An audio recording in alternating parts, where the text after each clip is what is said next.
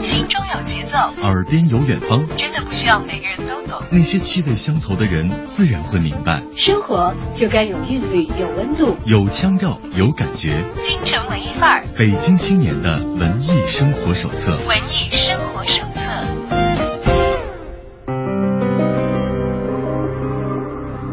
在京城文艺范儿遇到有故事的小伙伴儿，欢迎大家把耳朵停留在今天的节目直播时段，我是主持人小昭。今天为大家邀请到节目直播间的小伙伴儿，他的经历非常的有意思。要知道，在北京啊，大家都希望有自己的屋子，有自己住的地儿。他呢是北京的一个房主，但是他的房子被称作鬼屋。我们今天欢迎鬼屋主人吴昊来到我们的直播间。吴昊，你好。哎，Hello，大家好。呃，当然了，我们刚才这个跟大家介绍你的时候，称你是鬼屋主人啊，这是最近吴昊一个最新的职业身份，嗯来给我们介绍一下你的鬼屋吧。呃，是这样，我们在呃，因为发现北京呢没有这种娱乐的设施，所以呢，呃，我们就是也比较喜欢玩嘛，所以就发就觉得说，哎，因为我比较喜欢惊悚的题材的东西，所以就觉得啊，这个北京没有这么好玩的东西嘛，啊，所以就说那我们要弄一个，一定要弄一个全亚洲最恐怖的鬼屋。口气很大，要弄全亚洲最恐怖的鬼屋。其实之前呢，我在听说了吴昊的这个想法和这个打算之后，我想，嗯，那应该挺恐怖的。但是看到了他的鬼屋的照片以后，我发现啊， 哎呀。这大夏天的，怎么好像谁把空调打到了最冷，有点 hold 不住了。呃反正我看到他那个图片之后，真的是吓得这这这后后脊梁直发凉，嗯有一种贞子和刀锋战士 和这种各种各个国家的这个恐怖电影集恐怖元素于大成的这样的一个感觉。嗯，在吴昊的鬼屋，你们这个鬼屋叫什么名字？在哪里？呃，我们鬼屋叫抉择惊悚体验馆。抉择惊悚体验馆，对，然后在三里屯南路太岳豪庭 B 太岳豪庭的地下一一，层。对，底下一层。一个鬼屋在地下 一层，而据说好像是刚刚开启营业，到对现在其实并没有进行很长时间的运营，生意怎么样？呃，基本上每天都爆满。每天爆满的一个鬼屋。 那作为鬼屋主任来给我们介绍一下吧，你的鬼屋里都有一些什么样的大家可以经历到的场景？嗯，是这样，我们呃最早做这个鬼屋的时候呢，是想按照日本的慈济病院的模式去打造的。然后呃，因为有版权问题嘛，所以我们就自主研发了一下，然后把所有从我开始记事儿的时候的看过的鬼片儿的场景，能安的都安在里面了。就做了一个很很全面的一个功课，把那些惊悚的成分都已经收集起来。对对，其实可以给大家先科普一下那个日本的慈济病院。嗯，我以前是在网上看到过相关的图片，嗯好像是做了一个这个废弃医院主题的这样的一个恐怖娱乐中心，应该是这么来理解吧？对对对，因为最早慈济病院呢属于正经的一个日本的一个医院，但是它所处的位置呢不太好，所以就是人们去那儿看病呢不太方便，所以后来呢就是医院就迁址了。那迁址以后，这栋楼就报废了。那后来呢，因为这个慈呃富士急游乐园就是在这个慈济病院附近，就是建，所以就是把它含到了这个富士急游乐园里面，所以变成了现在一个就是全世界都知名的这么一个鬼屋。是因为特别的吓人，所以尤其的知名。对对对，吴昊也是去玩过的吗？呃，我没有玩过，但是我身边朋友玩过。所以是很打算吸取一下他们这方面的经验的。对对对，但是刚才讲到了，要自己有一个自主研发的精神在其中，因为相信我们八零后，呃，九零后就更别提了。我们从小到大其实可能玩过的鬼屋是不止一间的，嗯它的概念呢都以鬼屋一以概之，但是里头的主题是各不相同。对对对，有的一点都不吓人，嗯有的吓得嗷嗷叫，你以后再也不打算去了 对。还有的是你跟一票朋友去的时候留下了很多惊悚，然后又哭笑不得的回忆在其中的、啊。对对对。吴昊是从什么时候开始要有这样的一个打算的？觉得进一间鬼屋吧。你此前是做什么样的工作的呢？嗯，是这样，我是从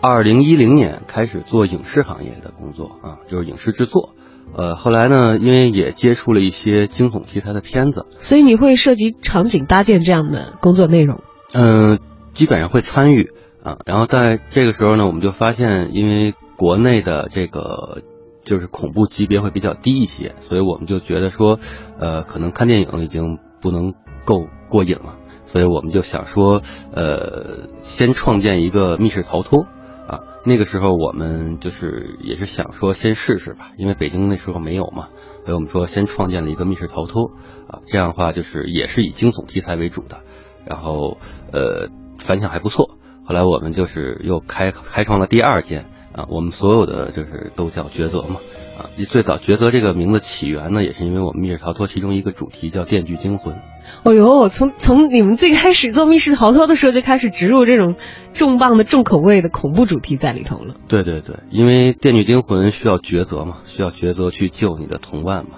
啊，去救谁，所以就是我们以这个名义去起的名字。马上就联想到德州电锯杀人狂这个经典的恐怖片 啊对，来说说看，我们在现在的呃抉择升级过后的我们的鬼屋里头，能够看到哪些其实，在你脑海当中留下深刻印象的恐怖片的痕迹？吴昊是不是一个胆子特别大，从小就爱看恐怖片的人？呃，对，因为我从特别小就开始爱看恐怖片儿，啊、可能有点心理不太正常啊， 胆儿太大了。对，所以就是呃，包括我的老婆也比较喜欢这个，所以我们两个属于就是志趣相投。 必须得这样，我觉得要不然另一半会疯掉 的。对对对，然后包括我们在创作过程当中，他也给了我很多意见，所以就是呃，基本上在我们现在这个鬼屋里面，元素呢，就是大家可以去回想自己看过的日本的恐怖片，包括欧美的恐怖片，呃，甚至说中国的恐怖片，我们在里面都会有一些它的环节的植入。是吧？对呃，中国的恐怖片，我回想起来最早得要是《聊斋》了吧？对对对，所以我们鬼屋里有狐仙儿嘛，呃还有狐仙儿书是没生有和的破 庙，对，但是一只绣花鞋是有可能会有的。一只绣花鞋是有可能有的。对对对对对那么医院的场景，刚才讲到，其实也是会设置的。嗯，对，因为现在目前里面所有的装修的风格都是医院的风格，然后我们也是花重金去买的这个医院的这些器材啊，因为都是真正的医院用的一些医疗器械医疗器械，就比如说像麻醉机啊，然后像大一点的像核磁共振啊，啊，这个都是我们确实是哎天真哪，的太，下本儿了！为了建一个鬼屋去买这个核磁共振的机器，对。但是当这个医疗器械出现在这个鬼屋里面的时候，你要相信它绝对不会像在医院里一样出现在给你能够带来踏实、安全或者是治疗感的这种环境当中，对对对而是会增添你心里那种毛毛的恐怖的感觉。对对对，一定的。嗯，医院主题。那么关于这个医院，我觉得进去的探访者大概会有他的一个人物设定。嗯，他们究竟是一个探险的人，还是去治疗的人，还是怎样怎样？对于走进这个鬼屋的第一刻，呃，游客的身份会在进入这个场域的时候有一个设定吗？呃，有是这样，我们在进入场地之前会给大家播放一段儿就是场地的视频。那这段视频呢，会介绍之前我们这个医院发生了什么事儿，然后大家来这儿需要干什么啊？这是我们的一个故事背景介绍，这样的话大家玩起来会更有意思。没成熟。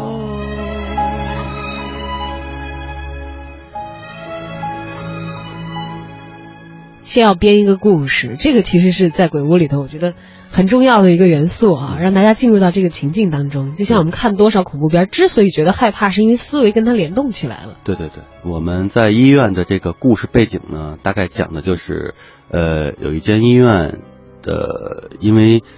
经费不够，所以设备老化，导致呢它的这个呃医疗水平下降。呃，后来呢，因为一个就是特殊的病人，然后医生就是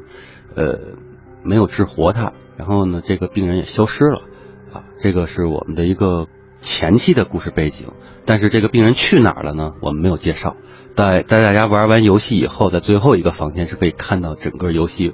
为什么会这个医院为什么会变成现在这样的啊？是结尾我就不剧透了吧？哎，这个我想想啊，在你刚才说这个过程当中，我迅速迅速的大脑在转，在脑补那些恐怖的环节，有传染病，嗯有医院，嗯有神秘失踪的病人，感觉是一个很强有力的传染源，嗯然后又不由自主的脑补到了生化危机啊、嗯 等等这样一系列的末日一般的场景，在这个狭小的、受到局限的这个空间里头，嗯所以其实如果我们要玩完整个的这一趟。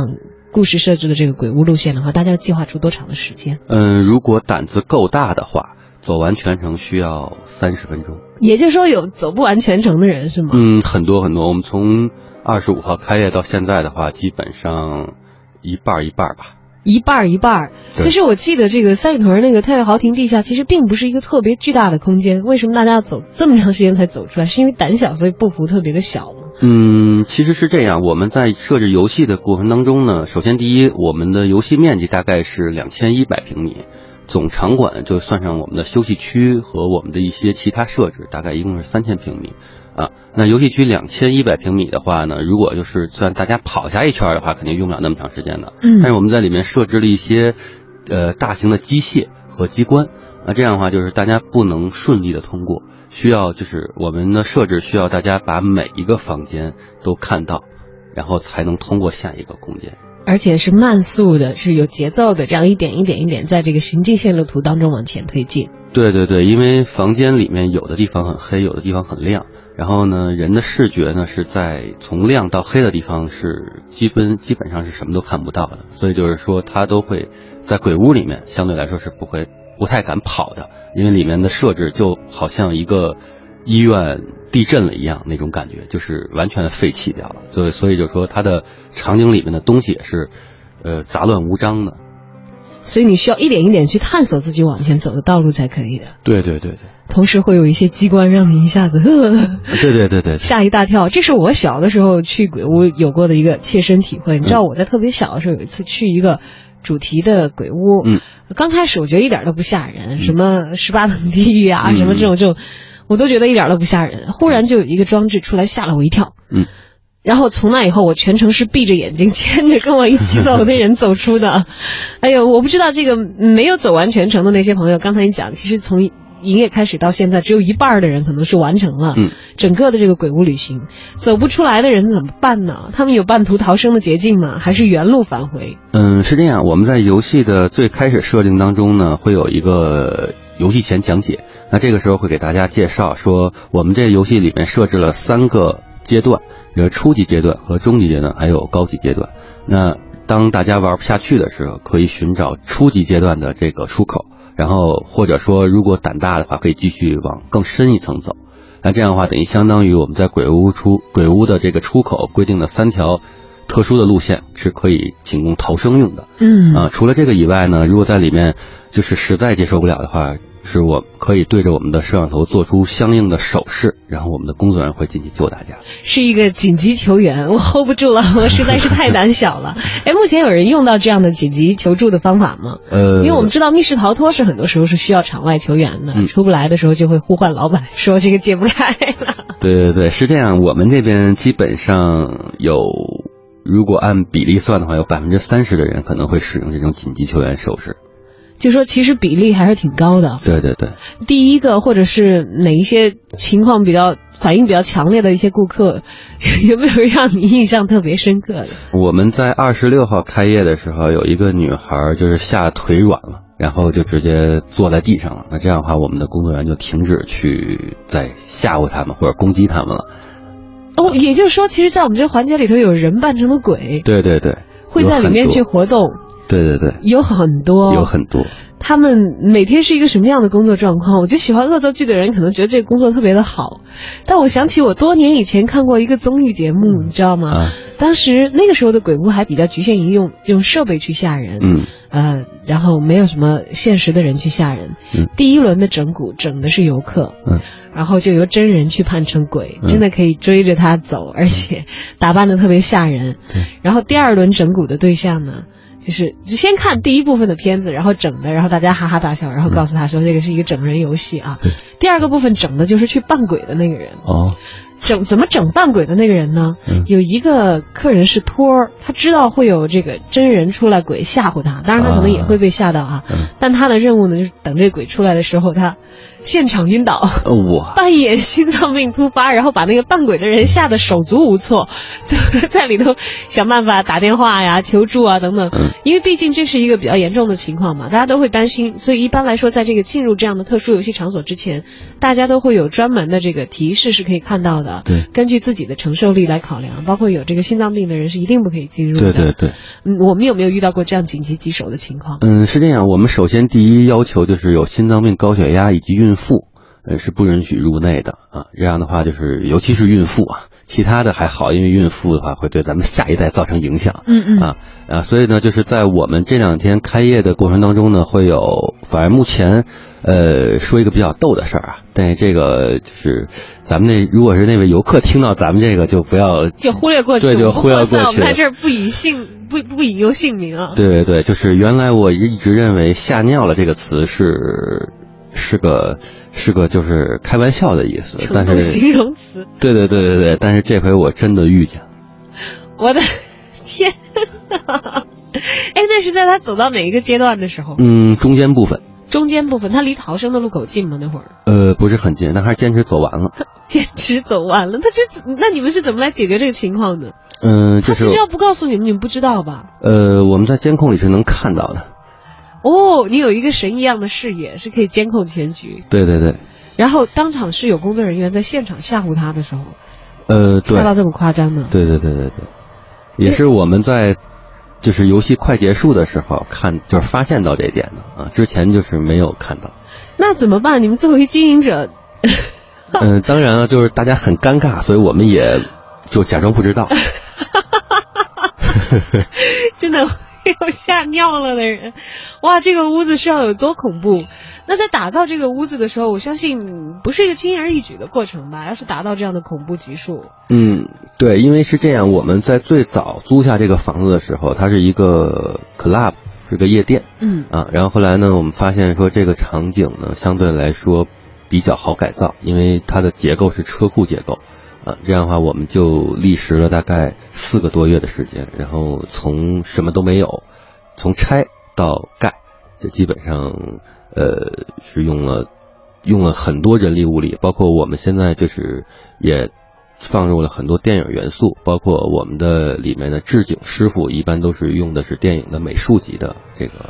老师来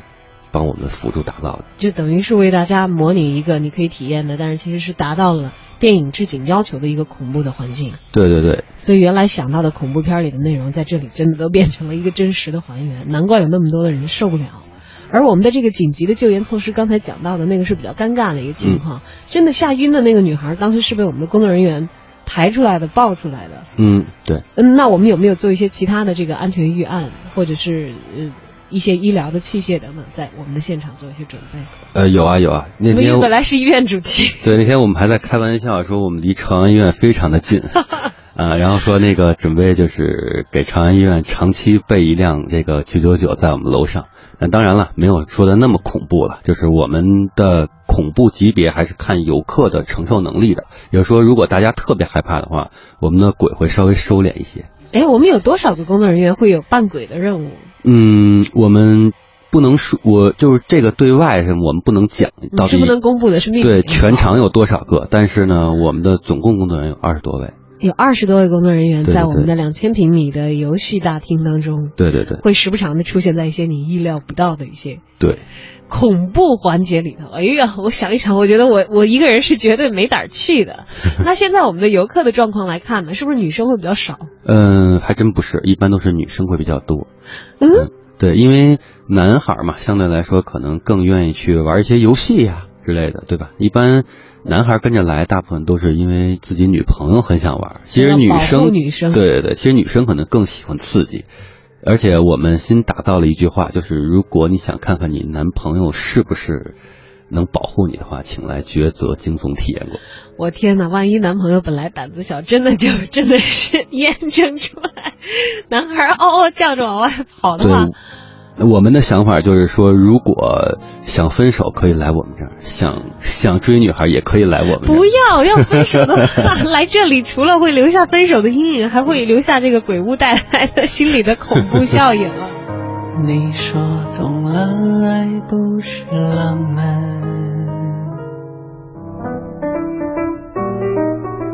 来说回来，刚开始讲到的那个要起一个鬼屋，最大的难点可能是挑选好它的主题，嗯找准一些恐怖惊悚的元素，然后对穿插进去一些游戏的设置。嗯，其实这个东西挺烧脑的，我觉得仅仅是会置景还应该是不够的。对在游戏设计上其实是有有一套很成熟的一个办法和规律在其中。嗯嗯，吴浩，你是因为什么原因很精通这一套的？嗯，是这样。我们在四年前最早打造密室逃脱的时候，呃，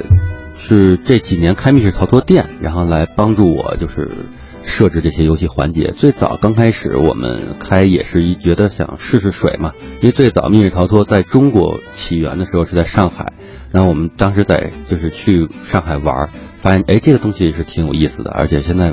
除了 KTV 啊、台球啊是大家常就是常规的这种娱乐项目以外，那就是密室逃脱是新兴的嘛，所以我们说很哎适合聚会。对对对，所以我们就去设置它，然后当时也是几个人一起坐在那儿烧脑，烧了好几宿，然后才把这个，才把这个我们第一间密室建立起来。那那个时候完全是看着，就是我们一边扒电影，一边去看电影，然后一边去看电影里的环节，嗯然后怎么来套用到我们这个场景里面，啊，就这么一间一间积累出来的这个模式。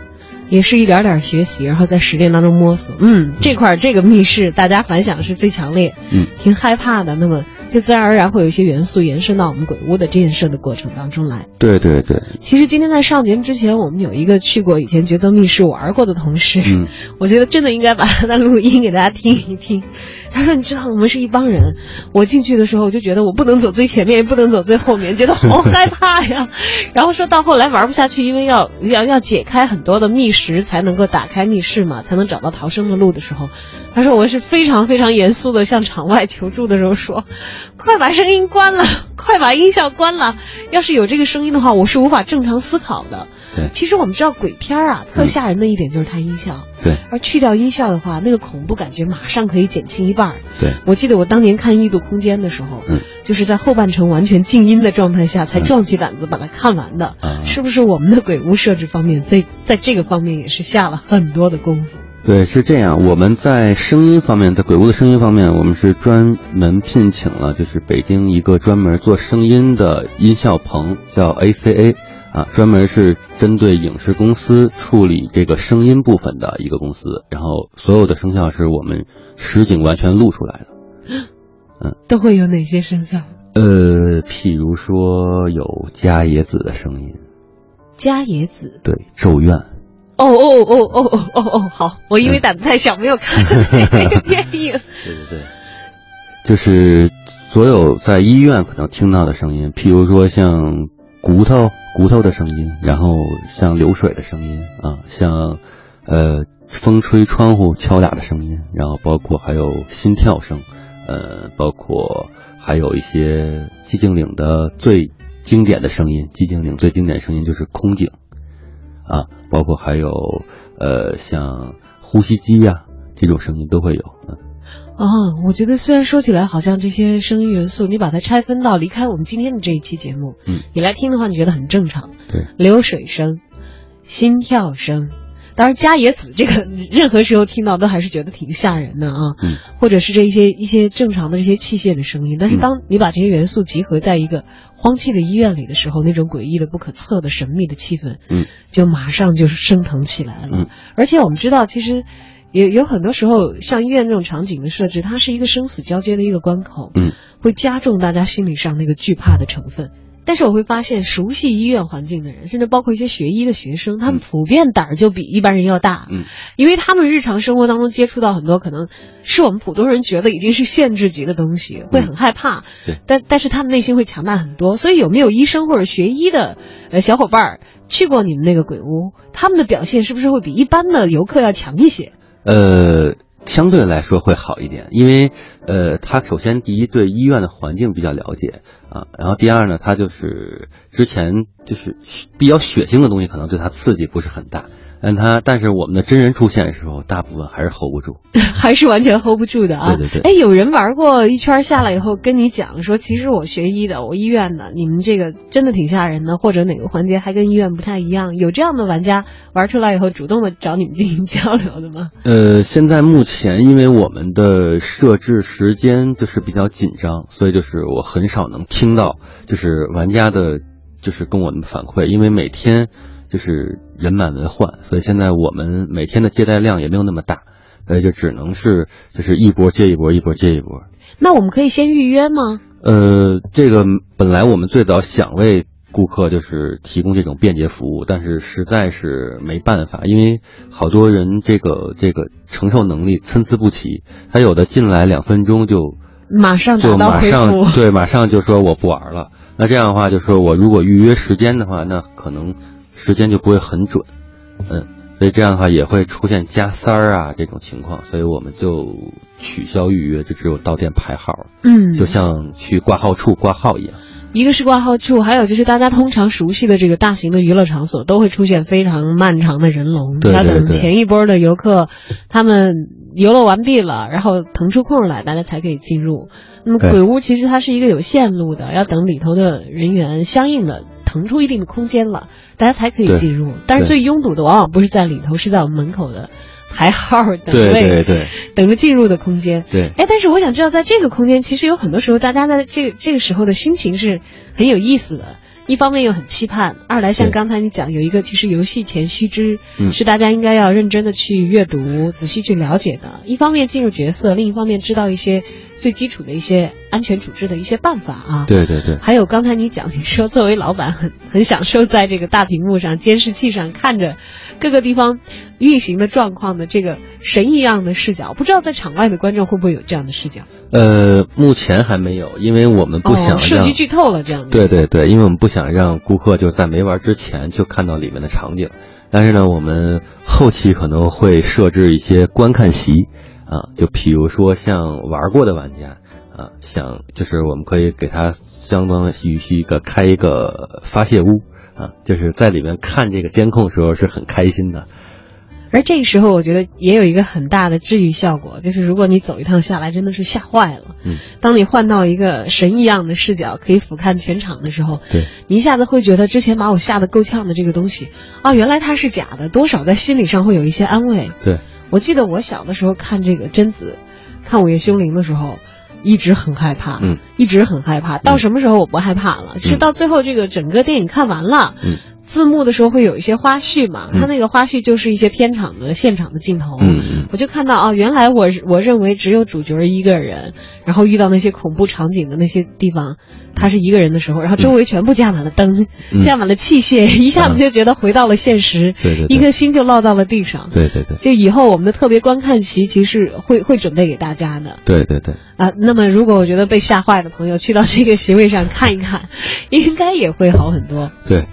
那鬼屋老板一般会忙些什么事情？你的每天的日常？呃，基本上现在每天都在就是，呃，一是处理所有来电的客户，比如说排队玩不上啊，我们会处理一些投诉啊。呃，除了这个以外呢，就是因为抉择，首先第一个是一个连锁品牌，然后我们现在也涉及到很多其他的行业的这个发展嘛，然后现在还有好多商场来找我谈这个这个鬼屋的合作，嗯。现在基本上是在谈广告及这个这个开其他店的这个这个工作。也就是说，鬼屋老板其实离恐怖很远， 他的日常的生活跟任何一个开店的老板都可能没有太大的差别，只不过是因为他所经营的项目充满了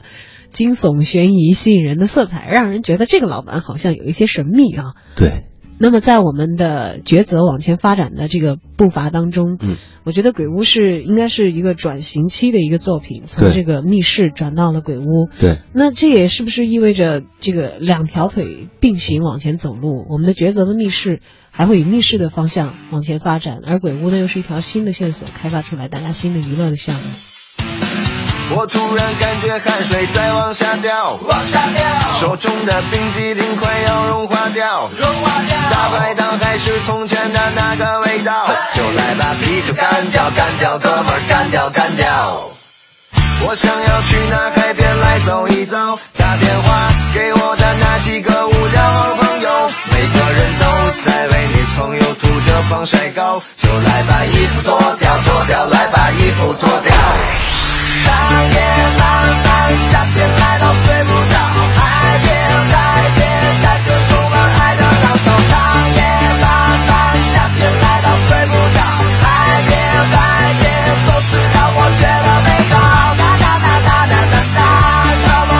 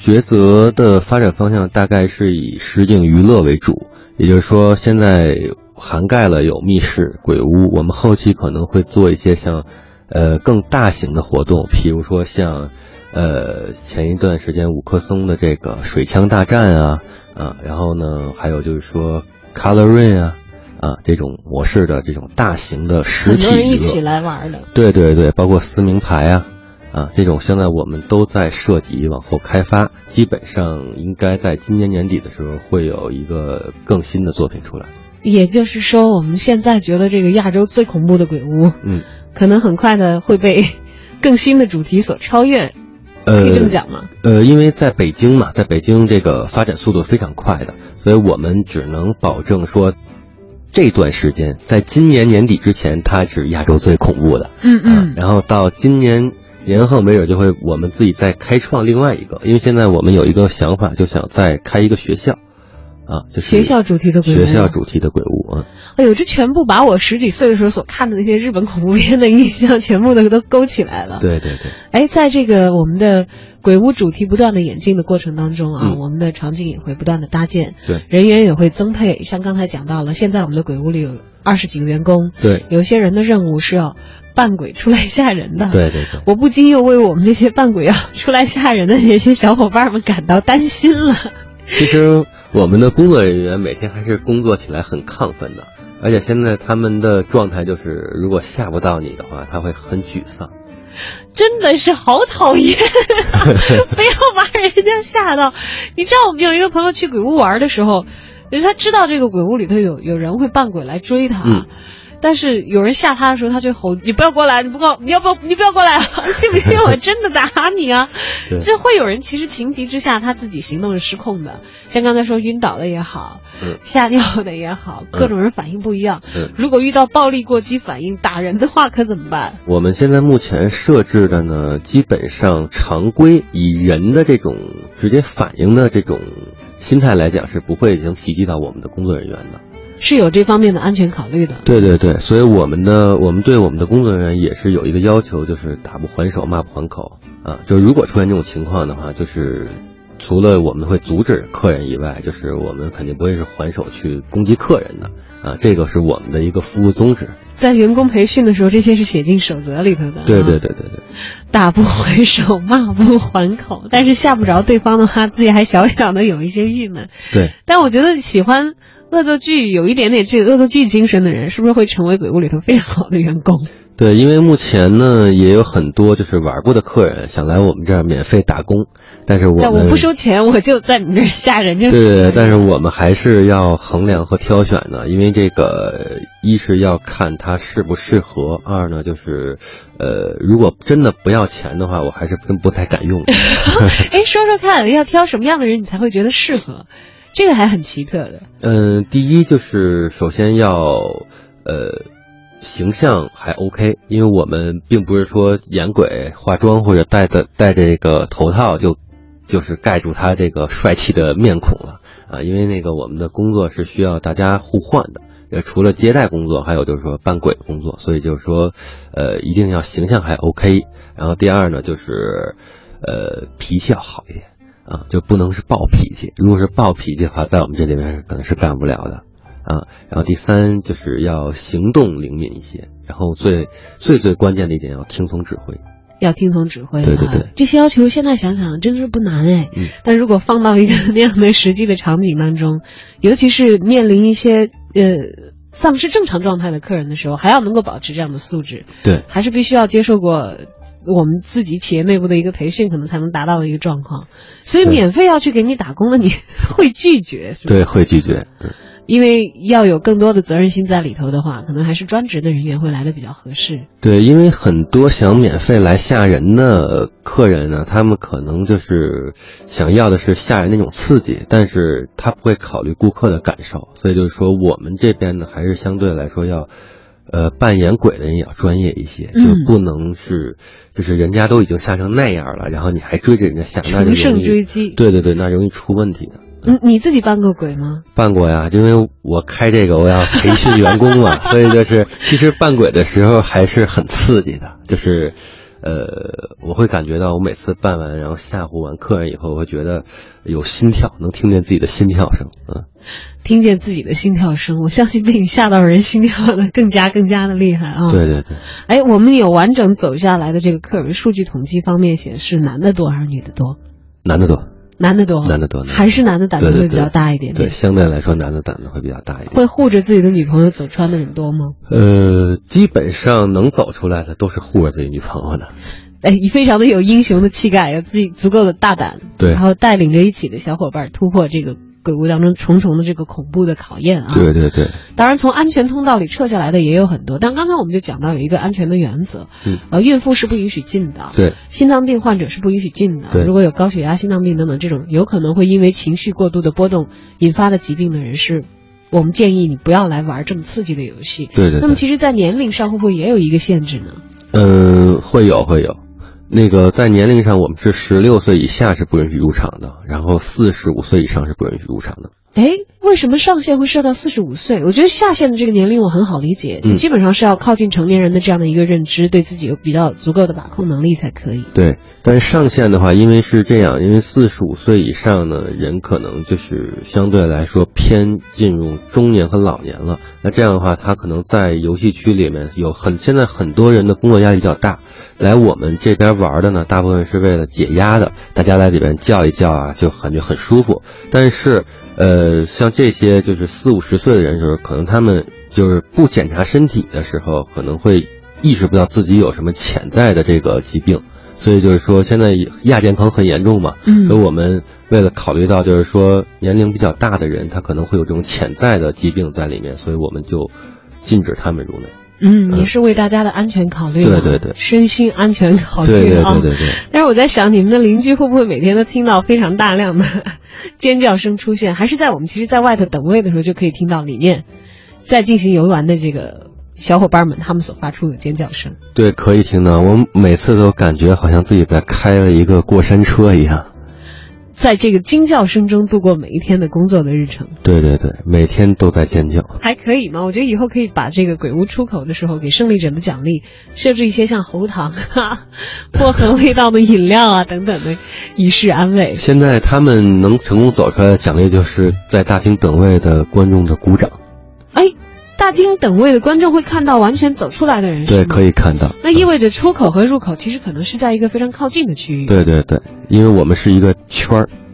走完了一圈儿出来的时候，会获得勇士会获得的注目礼和掌声。对对对，大家都会去问，哎，里边吓不吓人啊什么的，就觉得哇，你们能走完太厉害了。就哎，这我种我很想知道，一般会面临这些问题的那些成功走了一圈儿的人，他们会不会去提前剧透，或者是讲一些什么样内容给？呃，所以我们就是设置到，就是每次进场的人员和这个出场的人员会有一定距离。第二呢，就是我们会用我们的广播通知，就是出场人员尽快离场，禁赶止紧剧把他透们。对对对对对对，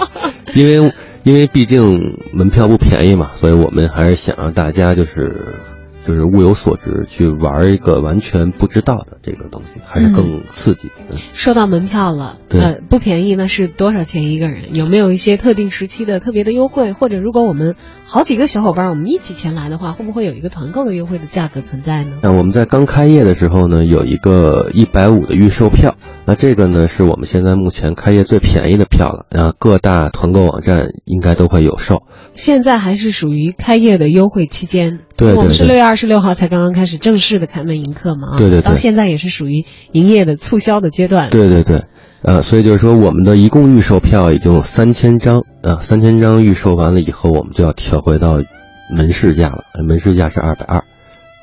如果要享受这个优惠的话，小伙伴们要抓紧啊。对对对，那买了这个票，我们刚才有讲到，目前其实预约不太现实。对那几点去排队比较合适？我们的营业时间是几点到几点？嗯，我个人建议大家是，呃，如果周一到周五有时间的话，是十二，我们是每天十二点半开门。呃，建议大家是周一到周五来玩儿。如果要是没有时间，周六日的话，但建议大家早一点来排队。因为会排队等位的时间比较长。对，因为周末的人员比较集中，然后我们十二点半开门，因为我们经历了一个周末嘛，所以就是我们大概知道，就是我们每十二点半开门发号的时候，大部分，呃，直接能发到十五六号，也就是说基本上到晚上了。晚上一般几点关门？还有就是过号的话，我们是不是得重新排啊？对对对，就好像银行那个取钱一样，就是我们没办法，因为等位的人太多了，没办法等每位客人，但是我们会提前通知他大概几点几点回来来玩就好了。哪天整个收摊儿的时间是十二点半到一点，到夜里一点钟？对对对。天哪，我觉得夜里去玩的是得是什么样胆儿大的大神级的人物啊！对，然后在这里给大家剧透一下，就是我们每天夜场，也就是说最后的一两场，为了奖励我们的忠实玩家，所以我们设置了群魔乱舞环节，群魔乱舞环节是会打破这个恐怖的气氛，还是会异常的恐怖会异常的恐怖，就是我们的所有工作人员都会进场。啊哈哈哈哈！好吧，如果你够胆的话，不妨去尝试一下。但是听到这儿，我已经觉得，我在没有凑足人数、做好心理准备之前，我真不敢去，而且我要去，一定要去白天场，不要赶上那个恐怖的群魔乱舞。好的，今天非常感谢我们的鬼屋主人吴昊来到直播间，跟大家分享了关于抉择鬼屋的种种惊悚故事。再提醒大家一遍，如果想要参与我们的鬼屋体验的话，可以嗯在、各大在线售票的终端选购我们的体验票，目对前呢还在这个开业的促销阶段，是一百五十块钱每个对人。对对，周六周日一定要提前排大队，我们平均等位的时间 是嗯，平均等位时间是三到四个小时。三到四个小时，记得早一点去拿号，因为过号需要重新排啊。对如果想要避开一个拥挤的阶段的话，就一到五去参与就好了。对对对，而且就是我们每天的接待人数只有二十四场，嗯，一定要大家尽早过来。好的，今天呢，非常感谢吴昊给我们带来这么惊悚的、 特别的休闲体验。如果收听节目的你觉得自己胆子比较大，想要去尝试一下的话，就抓紧吧。我不知